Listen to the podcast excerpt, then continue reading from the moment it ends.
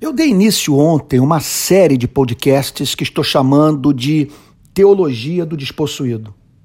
O meu objetivo é estabelecer um diálogo entre os bons livros que li sobre os temas da pobreza, da extrema pobreza e da desigualdade social e o Evangelho.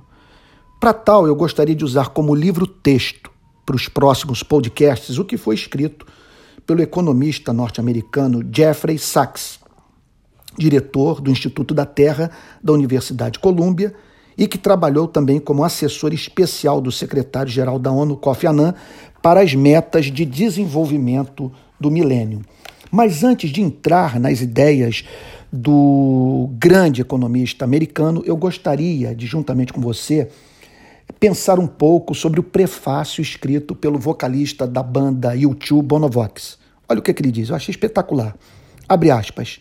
Fome, doença, o desperdício de vidas, que é a miséria, são uma afronta para todos nós. Eu penso que assim nós deveríamos nos sentir. A Bíblia fala sobre afeição natural, que é um conjunto de sentimentos que você não precisa ser cristão para ter basta ser membro da espécie humana. Eu temo que nós estejamos perdendo aquilo que faz parte da nossa própria natureza, uma vez que estamos trivializando a extrema pobreza, vendo toda essa desgraça com indiferença. É, ao comentar sobre o livro escrito por Jeffrey Sachs, Bono diz a seguinte coisa: é, ele não é apenas animado, ele é irado porque sabe que boa parte da crise no mundo em desenvolvimento pode ser evitada. Olhar para pessoas que fazem fila para morrer três em uma cama, duas em cima e uma embaixo, em um hospital nas cercanias de Lilongwe, no Malawi, e saber que aquilo não precisa ser assim, é demais para a maioria de nós. Eu gostaria que você frisasse essa declaração final. Não precisa ser assim. Não precisa porque o planeta é rico. Deus o criou em extensão suficiente para atender às demandas humanas.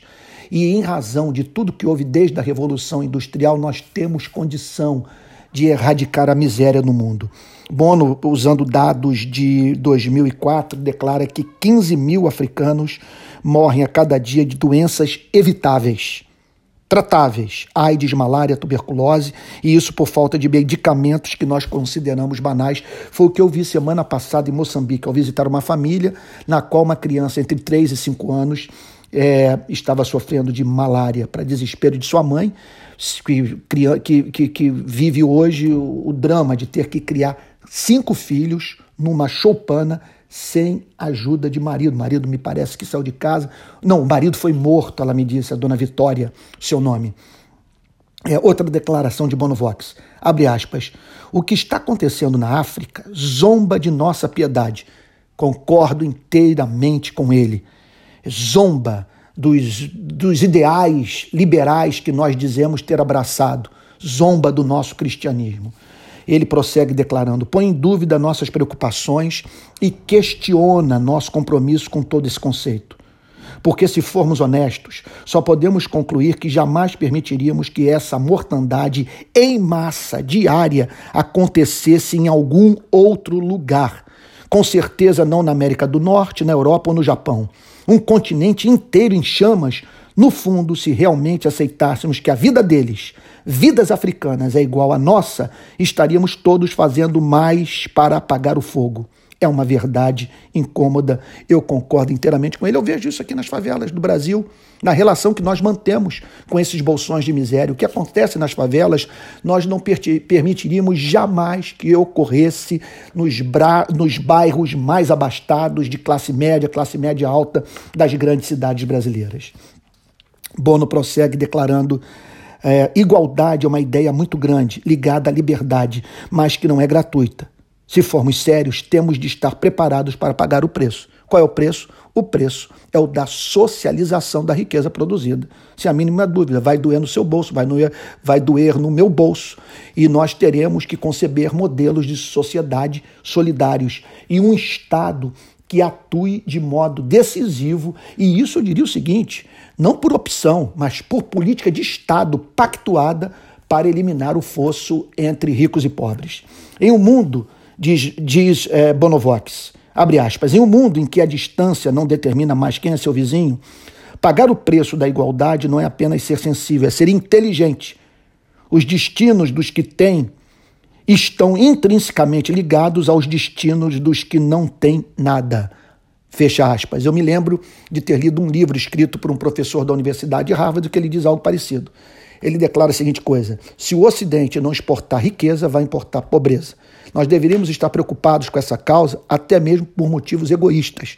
Se nos falta afeição natural, nos falta amor, nos falta compaixão, solidariedade, pelo menos por interesse pessoal, nós deveríamos combater a miséria no mundo. E uh, ele ainda faz uma declaração que eu acho perturbadora.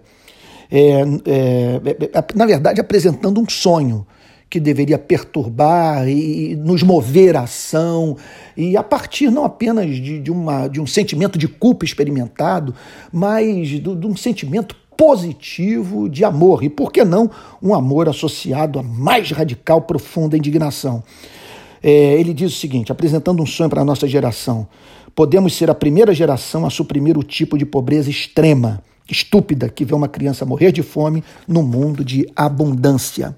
Nós podemos ser a primeira geração, prossegue Bonovox, que pode acabar com a relação corrupta entre as partes poderosas e as mais fracas do mundo, que está tão errada há tanto tempo. É um sonho que você e eu deveríamos abraçar. Ele prossegue declarando, abre aspas, nós podemos ser a geração que não aceita mais que um acidente de latitude determine se uma criança vai viver ou morrer. Mas seremos essa geração? Nós do Ocidente vamos realizar nosso potencial ou vamos dormir no conforto de nossa afluência, com apatia e a indiferença murmurando suavemente em nossos ouvidos? Pergunta que deveria ser respondida por você e por mim. E ele termina declarando: As gerações futuras que folhearem este livro saberão se respondemos à questão fundamental. A prova será um mundo ao redor delas. A história será nosso juiz, mas o que será escrito depende de nós. Quem somos, quem fomos e pelo que queremos ser lembrados. Não podemos dizer que nossa geração não tinha condição de fazê-lo. Fecha aspas. Estou inteiramente de acordo com ele e o que eu espero é que você e eu estejamos engajados uh, nesse sonho, que poderia dizer é o sonho do Criador, de eliminar a extrema pobreza do mundo e levando condição digna de vida para esses que nós cristãos dizemos que foram criados à imagem e semelhança de Deus.